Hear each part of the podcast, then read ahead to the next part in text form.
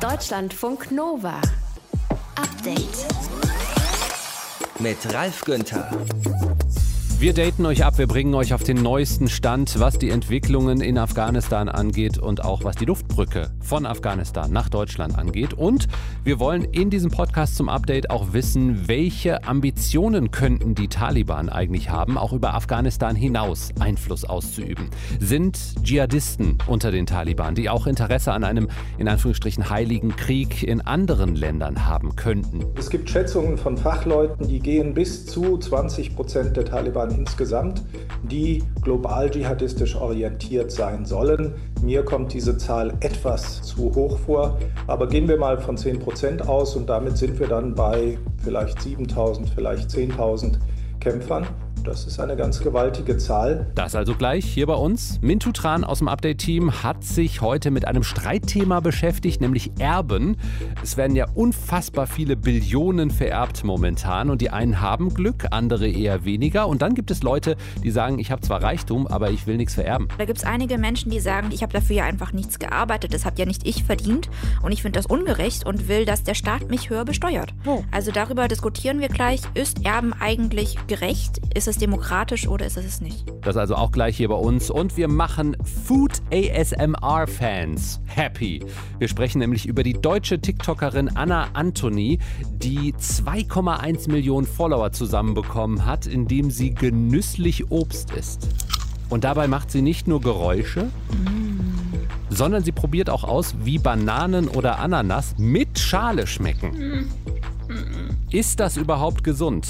Die Antwort hier im Podcast zum Update vom 18. August 2021. Danke fürs Klicken, Laden und Hören. Deutschlandfunk Nova. Die ersten Menschen sind ja zurück in Deutschland mit den Evakuierungsflügen aus Afghanistan. Wie diese 26-Jährige zum Beispiel aus Hessen, die wegen einer Familienfeier in Kabul war und sie hat auf dem Rückweg im Chaos ihr Gepäck verloren, ist aber total froh, wieder in Deutschland zu sein. Ich warte immer noch am Flughafen auf meine Familienmitglieder und dann geht es erstmal zu meinem Onkel, weil wir kommen ja quasi nicht nach Hause, ohne Schlüssel, ohne alles. Und dann wird erstmal geduscht geschlafen und ich weiß nicht, dankbar sein über mein Leben. Hm, das glaube ich. Äh, die Evakuierungsmaßnahmen aus Afghanistan, die laufen von verschiedenen Ländern, auch Deutschland. Aglaya Dana aus den Deutschlandfunk Nova Nachrichten. Wie viele Menschen sind inzwischen rausgeholt worden? Also laut Auswärtigem Amt hat die Bundeswehr bisher mehr als 500 Menschen aus Afghanistan ausgeflogen. Das sind knapp 200, die sind deutsche Staatsbürgerinnen, dann noch mal ungefähr 200 Afghaninnen und Afghanen, die für deutsche Organisationen gearbeitet haben. Und dann ist ein Teil auch Menschen aus anderen Ländern, die da in den Flugzeugen mitsaßen. Die sind jetzt erstmal alle nach Taschkent, also Usbekistan, geflogen worden. Ne? Und von dort geht es dann ja mit Charterflügen weiter nach Deutschland. Und ein erster Flug ist bisher in Frankfurt am Main gelandet. Wie viele Menschen will die Bundesregierung insgesamt retten? Da will sie keine genaue Zahl nennen. Es gibt ja Schätzungen, wie viele Menschen in Afghanistan für die Bundeswehr und andere deutsche Organisationen, also Hilfsorganisationen zum Beispiel, gearbeitet haben. Das auf die Rede so von 7.000 bis 8.000. Ein Teil davon, also so knapp 2.000, ist ja schon zurückgeholt worden in den letzten Wochen und Monaten. Wie viele man jetzt noch ausfliegen kann angesichts der Lage auch im Land, das hängt davon ab, wie lange die westlichen Streitkräfte den Flughafen in Kabul noch halten können. Es sind inzwischen 4500 US-Soldatinnen und Soldaten vor Ort, nur die verstärken da ja ihre Kräfte, auch Hunderte aus anderen Ländern. Und ja, Bundesverteidigungsministerin Annegret Kramp-Karrenbauer sagt, vieles hängt davon ab, wie lange die Luftbrücke stehen kann. Es ist ganz klar, die Bundeswehr wird so lange wie möglich, so schnell wie möglich so viele Menschen wie möglich dort rausholen. Zurzeit ist relativ viel Betrieb auf dem Flughafen in Kabul. Ja, auch andere Länder fliegen ihre Leute raus und vor allem die USA sind präsent. Die wollen jetzt auch stündlich Evakuierungsflüge losschicken, um täglich Tausende aus dem Land zu bringen. Auch wenn jetzt Menschen gerettet werden, momentan ja auch seit ein paar Tagen. Die Frage, die steht schon seit auch ein paar Tagen im Raum. Kommt das nicht alles viel zu spät? Ja, und diese Frage stellt vor allem auch die Opposition in Berlin. Es gab da heute Sondersitzungen des Verteidigungsausschusses und des Auswärtigen Ausschusses. Und da gab es deutliche Kritik, auch an der Ministerin Kram-Karrenbauer und an Außenminister Heiko Maas. Also sowohl Grüne, FDP, Linke als auch AfD sind der Meinung, die Bundesregierung hätte viel früher Evakuierungspläne entwickeln müssen und man hätte auch früher damit starten müssen, die Leute rauszufliegen. Jetzt seien viele Ortskräfte in Afghanistan in Gefahr aber eben auch hunderte Bundeswehrsoldatinnen, die werden ja jetzt mit Auftrag des Bundestags dorthin gebracht oder sind zum Teil schon da, um die Evakuierung abzusichern. Und das ist wirklich ein sehr extrem gefährlicher Einsatz. Es gibt aus der Opposition zum Teil auch Rücktrittsforderungen. Der Kusch-Fraktionschef der Linken, Dietmar Bartsch, hält allerdings wenige Wochen vor der Bundestagswahl davon nichts. Aber meine Auffassung ist, dass sich beide Minister für eine eventuelle nächste Amtszeit disqualifiziert haben. Das ist meine Position. Dass es so weit kommen konnte, dass wir dieses Desaster erleben, das allerdings muss bei denjenigen, die die Verantwortung getragen haben, zu Schlussfolgerungen führen. Kommen wir nochmal zurück zu den Menschen, die jetzt aus Afghanistan nach Deutschland gebracht werden. Was passiert mit den Menschen? So richtig klar ist das noch nicht. Es gibt jetzt wohl einen Beschluss der Bundesinnenministerinnen, ein Aufnahmeprogramm für Geflüchtete aufzubauen. Das berichtet der Spiegel. Demnach setzen sich die Ministerinnen dafür ein, möglichst viele gefährdete Menschen aufzunehmen. Also nicht nur Ortskräfte, auch Frauenrechtlerinnen oder Journalistinnen oder eben andere Personen, die jetzt unter den Taliban, denen da Verfolgung droht, Folter oder Tod. In einigen EU-Staaten gibt es jetzt allerdings auch Sorge davor, dass sich Hunderttausende oder Millionen in Afghanistan auf den Weg nach Europa machen, also fliehen. Einige EU-Länder wie Österreich, die wollen keine Geflüchteten aufnehmen. Ja, die Diskussionen, die laufen da. Der EU-Außenbeauftragte Josep Borrell will mit den Taliban sprechen, damit das eben nicht passiert, damit da nicht eine große Flüchtlingswelle losgeht, wie man dann so sagt. Und Borrell will, dass die EU die Nachbarländer Afghanistans unterstützt, damit die Leute dann, wenn sie fliehen, dort bleiben die Flüge raus aus Afghanistan über Umwege, aber am Ende nach Deutschland sind gestartet, laufen momentan. Hintergründe und Informationen waren das von Aglaya Dane aus den Deutschlandfunk Nova Nachrichten. Deutschlandfunk Nova. Update. Und plötzlich lebst du in einem islamischen Emirat, Afghanistan. Die Taliban haben wieder die Herrschaft in Afghanistan übernommen. Und der Westen, der fragt sich dieser Tage nicht nur, was das für Afghanistan bedeutet, sondern auch, was bedeutet das für die Nachbarländer und vielleicht sogar die ganze Welt. Kann das streuen? Wird Afghanistan ein Land, von dem Gewalt und Terror ausgehen? Was haben die Taliban vor? Darüber sprechen wir mit Guido Steinberg von der Stiftung Wissenschaft und Politik. Er forscht zum islamistischen Terrorismus. Hallo, Herr Steinberg. Hallo, Herr Günther. Ich habe gelesen, dass die Taliban traditionell vor allem auf Afghanistan fokussiert sind und dass es sich bei ihnen nicht um eine internationale Terrorgruppe handeln soll. Haben wir im Westen also von den Taliban nichts zu befürchten? Ja, von den Mainstream-Taliban haben wir tatsächlich wenig zu befürchten. Die Taliban, auch zwischen 1996 und 2001, haben kaum ein Interesse daran gezeigt, international tätig zu werden. Stattdessen haben sie Gruppierungen Zuflucht gewährt, wie Al-Qaida, aber auch kleineren afghanischen Gruppierungen oder auch zentralasiatischen Gruppen, die durchaus den Kampf in die weite Welt führen wollten. Und darin besteht aus meiner Sicht die Gefahr, weniger darin, dass die Taliban jetzt die Nachbarstaaten angreifen. Hm. Können Sie ungefähr sagen, wie sich das aufteilt? Sie haben eben von Mainstream-Taliban gesprochen, jetzt die Dschihadisten unter den Taliban. Wie viele sind das?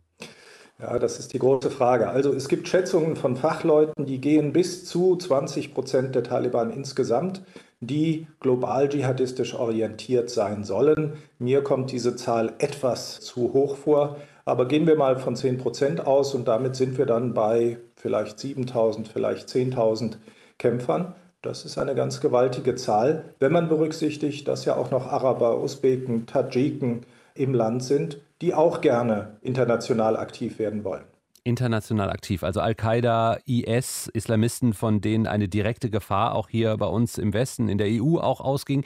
Werden die Taliban mit solchen Gruppierungen, die auch im Ausland aktiv sein wollen, in westlichen Ländern Anschläge selbst verüben oder werden Menschen in westlichen Ländern im Namen der Taliban Anschläge verüben? Was ist da Ihre Einschätzung? Nun, ich denke, dass die terroristischen Organisationen, die es vor allem im afghanisch-pakistanischen Grenzgebiet gibt, darauf abzielen werden, direkt Anschläge zu verüben. Und das bedeutet, dass sie Personal entsenden.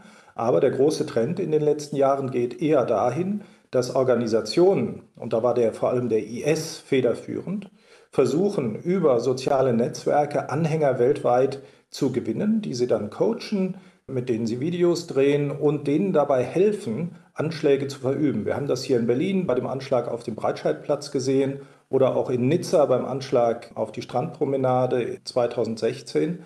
Solche angeleiteten Anschläge, die können tatsächlich sehr gefährlich werden. Und ich denke, das ist auch das Szenario, auf das wir uns in Verbindung mit Afghanistan vorbereiten müssen. Jetzt sagen die Geheimdienste, also nicht nur in Deutschland, sondern zum Beispiel auch in Großbritannien, aber auch in den USA, wir konnten Anschläge verhindern durch Informationen, die wir halt hatten. Was glauben Sie, wie gut sind wir da aufgestellt? Nun, insgesamt sind vor allem die Amerikaner, die Briten, die Israelis und auch mit einigen Abstrichen die Franzosen recht gut aufgestellt. Gerade wenn es darum geht, Kommunikation abzufangen, sind die Amerikaner führend. Das Problem ist vor allem in Afghanistan, dass jetzt mit dem Abzug der Truppen natürlich auch Geheimdienste abgezogen sind, dass Drohnen nicht mehr von Bagram aus fliegen, sondern von weit entfernten Standorten. Und das wird dazu führen, dass das Informationsaufkommen zu Afghanistan sehr viel dünner wird. Und darin besteht eine der Gefahren dieses Abzugs. Wir wissen einfach in den kommenden Monaten sehr viel weniger über Al-Qaida, über Usbeken, über die Taliban als in den Jahren zuvor. Und wenn wir mal auf die direkten Nachbarländer schauen, werden die Taliban versuchen, ihren Einflussbereich über Afghanistan hinaus auszuweiten, direkt in der Region?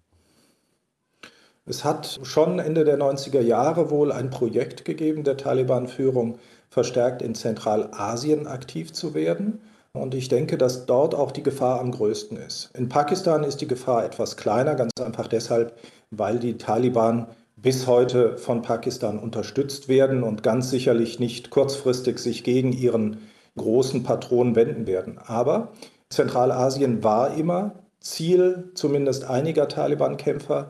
Wir haben eine starke zentrale asiatische Präsenz beim IS in Afghanistan. Wir haben kleinere Gruppen, wie zum Beispiel die Islamische Bewegung Usbekistans, die in Afghanistan Rückzugsgebiete haben. Also vor allem Tadschikistan und Usbekistan sind aus meiner Sicht in den nächsten Jahren gefährdet. Dschihadisten unter den Taliban, die eventuell mehr Einfluss, also über Afghanistan hinaus, ausüben wollen. Darüber haben wir gesprochen mit Guido Steinberg von der Stiftung Wissenschaft und Politik. Er forscht zum islamistischen Terrorismus. Deutschlandfunk Nova. Update. Erben. Das ist ein Thema, das immer wieder für sehr emotionale Diskussionen sorgen kann, wo viele Menschen sehr starke Meinungen haben. Eine davon von James Bond Schauspieler Daniel Craig. Der hat in einem Interview gesagt, er findet Erben quite distasteful, also ziemlich geschmacklos. Er möchte seinen Kindern kein Geld vererben. Dabei hätte er mit seinem geschätzten Vermögen von 160 Millionen Dollar nicht nur für sich, sondern auch für mindestens die nächste, die nächste, die die nächste und die übernächste Generation ausgesorgt. Mintu Tran aus dem Update-Team, du hast dich heute länger mit diesem Thema Erben auseinandergesetzt und die Argumente auf allen möglichen Seiten zusammengesammelt. Und du sagst, Daniel Craig ist nicht der Einzige, der dieses Thema Erben kritisch sieht. Ja, das ist ja in den Medien seit Jahren immer wieder Thema, vor allem mit so Größen wie Microsoft-Gründer Bill Gates. Der hat angekündigt, seinen Kindern nur einen sehr kleinen Bruchteil seines Vermögens vererben zu wollen. Seine Kinder werden übrigens immer noch, es sind drei Stück, äh, drei Kinder, die werden immer noch 10 Millionen Dollar erben, also ist auch nicht wenig. Und auch hier im deutschsprachigen Raum gibt es immer mehr MillionärInnen, die sich fragen, warum sollte ich so viel Geld haben? Zum Beispiel die 30-jährige Österreicherin Marlene Engelhorn. Sie weiß, dass sie irgendwann eine zweistellige Millionensumme erben wird von ihrer Großmutter und sie will auch den Großteil loswerden, aber nicht an irgendeinem irgendwen, sondern an den Staat. Ja, ich glaube, da fängt das Problem schon an, dass ich als Einzelperson entscheiden soll, was Kriterien dafür sind, wie mit so viel Geld umgegangen wird. Eigentlich sollte da eine Vermögenssteuer greifen und genau das oberste eine Prozent in die Pflicht nehmen, und dafür sorgen, dass das transparent und demokratisch verhandelt wird, diese Verteilungsfrage. Sie fordert deshalb mit eben anderen Millionären und MillionärErbInnen in ganz Europa in der Initiative Hashtag TaxMeNow, dass eben die europäischen Länder höhere Vermögensteuern und Erbschaftssteuern einführen. Lass uns mal äh, darüber sprechen, wie viele Menschen das betrifft. Also ich denke, die wenigsten von uns werden in ihrem Leben zweifache Millionensummen erben. Ja, das nicht, aber die schiere Menge an Geld, die alleine hier in Deutschland vererbt wird, in den letzten Jahren, in den nächsten Jahren, ist einfach gigantisch hoch. Also schätzungsweise 3,1 Billionen Euro wurden und werden zwischen 2015 und 2023 vererbt. Also sind ja Summen, die kann man sich kein Mensch vorstellen. Und mehr als die Hälfte des Vermögens in Deutschland wurde nicht durch Arbeit erzielt, sondern durch Erbschaften und Schenkungen. Da geht es also einfach um sehr viel Geld und das wirft halt auch gesellschaftlich immer große Debatten um Gerechtigkeit, um Neid und um Umverteilung auf. Jetzt kann man natürlich sagen, warum der Neid? Also irgendeine Person, die hat vielleicht auch viel gearbeitet, hat hart gearbeitet, hat schon auf das viele Geld, was sie verdient hat, Einkommenssteuer gezahlt. Warum sollen diese Menschen dann nicht bestimmen können, wer das Geld nach dem eigenen Tod bekommt? Naja, in unserer Gesellschaft gilt ja das Leistungsprinzip, also leistest du viel, sollst du auch viel verdienen. Aber für dein Erbe musst du ja nicht unbedingt schuften, sagt Marcel Fratscher, er ist Ökonom am Deutschen Institut für Wirtschaftsforschung. Also es geht nicht um die Person, die es jetzt nicht mehr gibt, sondern es geht darum, die das bekommen. Und wir haben in unserer Gesellschaft, das zeigen viele Umfragen, viele wissenschaftliche Studien, auch bei uns am DEW Berlin, die sagen, wir Deutschen legen hohen Wert auf Leistungsgerechtigkeit, dass Menschen für ihre Leistung belohnt und entlohnt werden. Und eine Erbschaft ist nun mal keine Leistung.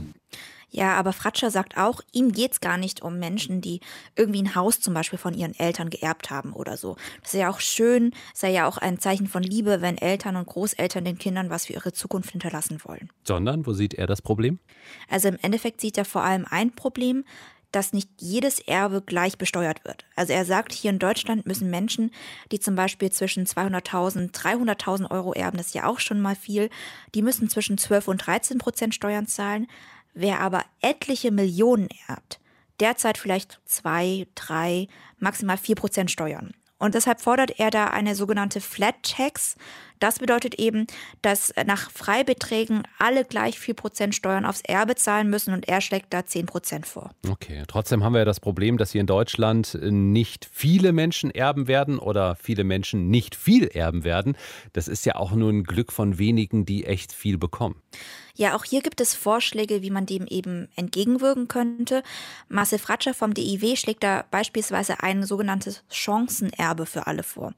Und das funktioniert so, dass jeder junge Mensch nach dem Abschluss des ersten Berufsabschlusses von einem Staat 30.000 als Lebenschancenerbe bekommt, also ein Konto, wo er und sie frei darüber verfügen kann, um sich umzubilden, vielleicht später mit 30 oder 35 zu sagen, ich will mich mal selbstständig machen, ich will mal ein Risiko eingehen, dafür brauche ich das Geld. Also ich würde es umdrehen und sagen, eine Erbschaft kann und ist für viele Menschen ein Glück. Wieso sollten wir nicht mehr Menschen diese Möglichkeit geben, hm. Ja, und das Ganze, so schlägt er zumindest vor, soll eben mit der umgestalteten Erbschaftssteuer dann finanziert werden. Da gibt es ja tatsächlich auch Beispiele aus anderen Ländern. Ich glaube, in Singapur bekommst du als junger Mensch eine Wohnung erstmal geschenkt vom Staat, aber erst wenn du heiratest. Ich glaube, da sind irgendwelche Bedingungen dran, wenn ich mich nicht irre. Also ist Erben wirklich ungerecht? Forscher sagen, Erben kann ein großes Glück sein, aber eben auch zu einer ungerechten Verteilung von Vermögen beitragen. Infos waren das und Hintergründe von Mintu Tran. Deutschlandfunk Nova. Update. Eine nett lächelnde junge Frau nimmt Obst oder Gemüse in die Hand und beißt genüsslich rein. Das ist quasi das Konzept des TikTok-Kanals von Anna Anthony, einer Deutschen, die Videos für zwei Kanäle produziert und dabei über 2,1 Millionen Follower akquiriert hat bei TikTok. Und das Besondere ist, sie beißt in das Obst oder Gemüse rein, auch wenn da noch eine fette Schale dran ist. Ananas mit Schale. Eine Orange mit Schale. Eine Banane mit Schale. Und da fragen wir uns jetzt, tut das uns gut, wenn wir das nachmachen? Darüber reden wir mit der Ernährungswissenschaftlerin Dagmar von Kramm. Hallo, Frau von Kramm. Hallo, grüße Sie. Es wirkt ein bisschen seltsam, also Ananas, Orange, Banane mit Schale zu essen. Ist das überhaupt gesund? Ja, das kann durchaus gesund sein, denn auch diese Früchte, selbst wenn deren Schale sehr dick ist, weil sie oft in heißen Gegenden wachsen, enthalten viele Dinge, die uns Menschen auch gut tun. Zunächst enthalten sie schützende Stoffe, denn die Früchte werden zum Beispiel vor UV-Licht geschützt und da ist es egal, ob es ein Apfel ist, eine Orange oder eine Ananas oder eine Banane. Außerdem enthalten diese Schalen immer sehr viel Ballaststoffe, weil Ballaststoffe sind ja praktisch die Fasern, die den Früchten Halt geben. Also die Schale sorgt dafür, dass die Orange überhaupt rund bleibt, so ungefähr. Und die tun wiederum unseren Darmbakterien gut. Jetzt haben wir da von unseren Eltern, von den Großeltern schon gelernt, nein, du isst den Apfel mit Schale, der ist so gesund, wenn der die Schale noch dran hat. Ist das dann im Prinzip bei diesen Früchten auch so, dass sie dann noch gesünder werden? Also es gibt ein paar Einschränkungen. Ich würde empfehlen, nur Früchte aus Bioanbau zu wählen, mhm. weil die anderen zum Teil natürlich sonst Rückstände von Konservierungsstoffen enthalten oder von Pestiziden.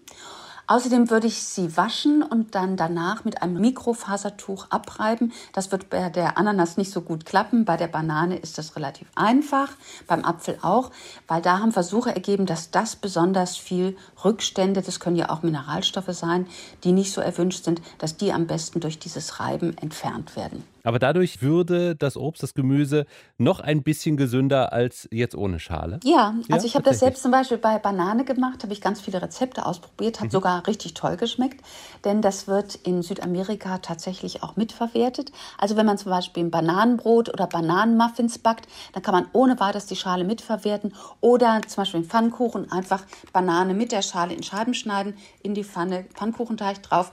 Also ich glaube einfach, es ist nicht so ein besonderer Genuss, in eine Ananas mit Schale zu beißen. Und ich glaube, deswegen gibt es auch so viele Follower, weil da schüttelt es uns ja so ein bisschen, weil das ist etwas stachelig.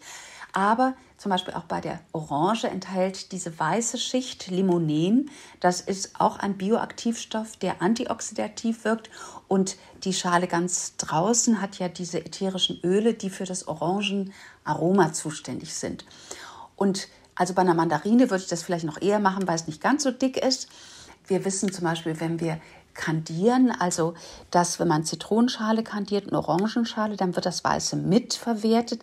Also das ist gut, das macht es gesünder, aber ich würde dann doch sagen, hm, man muss sehr gesunde Zähne haben und man sollte schon an den Genuss denken. Vielleicht die Orange nicht mehr so ganz gründlich pellen, sondern noch ein bisschen weiß dabei lassen. Das finde ich schon auch mal ganz gut. Bei der Banane, wie gesagt, wenn man sie verarbeitet, mit der Schale verarbeiten. Und ich habe dann sogar auch noch so, so vegane ja, Pult Bananenschale eigentlich gemacht, also Zwiebeln in Ringe, Bananenschale mit einer Gabel in Streifen dann mit Curry und kräftigen Gewürzen gebraten, noch so ein bisschen Ketchup dran oder Tomatenmark oder so. Und das schmeckt wirklich total würzig, nicht bitter. Also fand ich richtig überraschend und gut. Für einen Curry fand ich das zum Beispiel ganz toll. So, jetzt haben wir Hunger. Dankeschön. Gerne. Ernährungswissenschaftlerin Dagmar von Kramm über das Obst und Gemüse mit Schale essen, auch bei Ananas und Bananen zum Beispiel. Deutschlandfunk Nova. Update. Über die Luftbrücken und die Situation in Afghanistan haben wir schon die ganze Woche gesprochen. Hier in Deutschland, Funk Nova, werden das auch weiterhin tun. Wenn diese Nachrichten auf einen einprasseln den ganzen Tag oder am Abend, wenn ihr dann Nachrichten seht oder hört, dann vergisst man gerne mal eines, nämlich dass hinter solchen Meldungen immer einzelne Schicksale vieler, vieler Menschen stecken. Und diese Menschen sind uns zum Teil näher, als wir vielleicht ahnen. Viele Afghanen, die hier bei uns in Deutschland leben, die haben große Teile ihrer Familie in der alten Heimat. Yaldash zum Beispiel, 30 Jahre alt, aus Köln. Seit sechs Jahren ist er in Deutschland. Er ist eigentlich Sänger, arbeitet hier in Deutschland in einem Supermarkt. Und für ihn ist diese Zeit hier gerade unglaublich schlimm mit diesen Nachrichten, die er jeden Tag mitbekommt. Mir geht es nicht gut. Ich denke Tag und Nacht, was in Afghanistan weiter passiert und was passiert bei den Menschen, wer da wohnt. Situation ist richtig schlimm. Das ist unglaublich. In Afghanistan ist meine Familie, so Onkel, Cousin, Cousin, Tante, so meine Schwester ist auch da mit ihren Kindern. Die können nicht rausgehen, weil es gefährlich und ich kann auch leider nicht helfen, weil ich bin auch hier allein. Alleine schaffe ich das nicht, leider. Die Familie, was ich da habe, die sind momentan in Kabul. Wir telefonieren momentan wie immer mit WhatsApp und Facebook und so. Und bald was passiert, äh, weiß ich auch nicht. Ob die weiter Internet und Handy benutzen darf oder nicht, das weiß keiner. Ich mache mir Sorge, wenn irgendwann, wenn die nicht was benutzen dürfen, wie kann ich mit die weiter reden? Irgendwann, wenn ich nicht mit die kontaktieren, denke ich, okay, was passiert? Sind die immer noch am Leben? Ich war ganz Zeit beschäftigt mit den Nachrichten. Könnte ich nicht einfach eine Sekunde auch ruhig bleiben. Immer weil ich bis Mitte in der Nacht wach und habe ich immer ganz Zeit geguckt, wie die Leute vom Flugzeug runtergefallen, wie Leute zum Flughafen gegangen und da hatten die keine Chance rauszukommen. Das hat mich so traurig gemacht. Alle sind im Schock. Ich habe die ganze Zeit angerufen. Manchmal die sind reingegangen, manchmal nicht. Und ich habe auch meine, meine Familie, meine Papa, Mama auch, mein Bruder auch angerufen. Die könnten nicht einfach denken, was da passiert. Unser Haus, alles, was wir da hatten, haben wir jetzt nicht, weil das nicht in unserem Griff. Bevor ich nach Deutschland komme, das war für sechs Jahre, ich war in Afghanistan und äh, ich war Sänger. Konzerte gesungen. Ich war beim Sucht und Superstar in Afghanistan.